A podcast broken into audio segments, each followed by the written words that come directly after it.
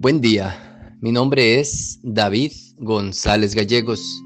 Pertenezco a la iglesia de San Patricio del Ministerio de Estudio Bíblico Nazarenos Católicos, aquí en Laredo, Texas, Estados Unidos.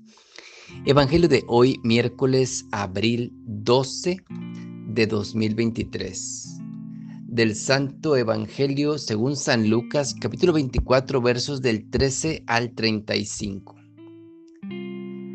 Aquel mismo día iban dos de ellos a un pueblo llamado Emaús, que distaba 60 estadios de Jerusalén y conversaban entre sí sobre todo lo que había pasado. Y sucedió que, mientras ellos conversaban y discutían, el mismo Jesús se acercó y siguió con ellos.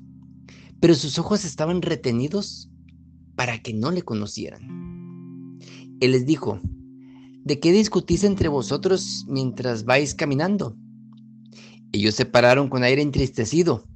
Uno de ellos, Cleofas, le respondió, ¿eres tú el único residente en Jerusalén que no sabe las cosas que estos días han pasado en ella?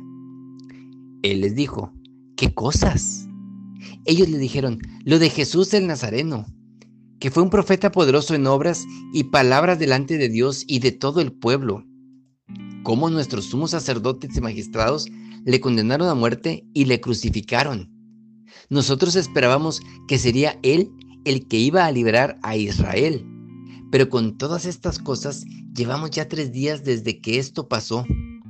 El caso es que algunas mujeres de las nuestras nos han sobresaltado porque fueron de madrugada al sepulcro y, al no hallar su cuerpo, vinieron diciendo que hasta habían visto una aparición de ángeles que decían que él vivía. Fueron también algunos de los nuestros al sepulcro y lo hallaron tal como las mujeres habían dicho, pero a él no le vieron. Él les dijo, oh insensatos y tardos de corazón para creer todo lo que dijeron los profetas. ¿No era necesario que el Cristo padeciera eso y entrara así en su gloria? Y empezando por Moisés y continuando por todos los profetas, les explicó lo que había sobre él en todas las escrituras. Al acercarse al pueblo donde iban, él hizo ademán de seguir adelante, pero ellos le forzaron diciéndole, quédate con nosotros, porque atardece y el día ya ha declinado. Y entró a quedarse con ellos. Y sucedió que cuando se puso a la mesa con ellos, tomó el pan, pronunció la bendición, lo partió y se lo iba dando. Entonces se les abrieron los ojos y le reconocieron, pero él desapareció de su lado. Se dijeron uno a otro, ¿no estaba ardiendo nuestro corazón dentro de nosotros cuando nos hablaba en el camino y nos explicaba las escrituras?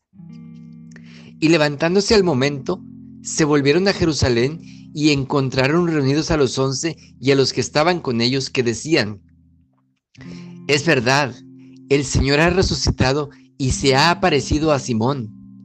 Ellos por su parte contaron lo que había pasado en el camino y cómo le habían conocido en la fracción del pan. Palabra de Dios. Gloria a ti, Señor Jesús.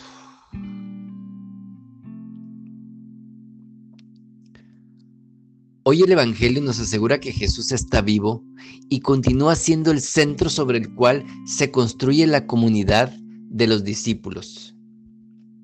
Quien me ve a mí, ve al Padre. Hoy, leyendo este Evangelio, me puse a pensar.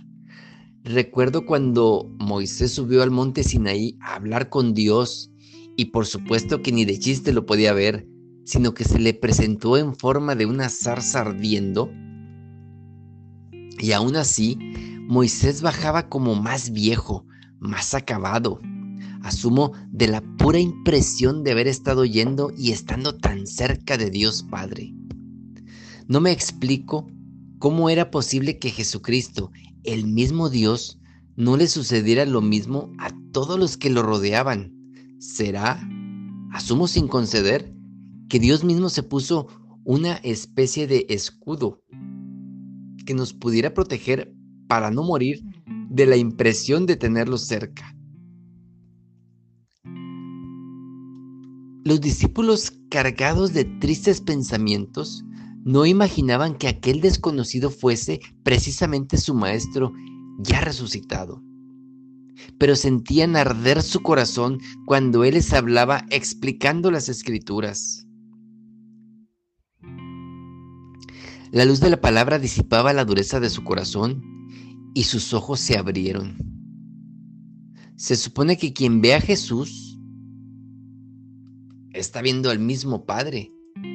¿Te imaginas ver el prototipo perfecto del ser humano al ver a Jesús?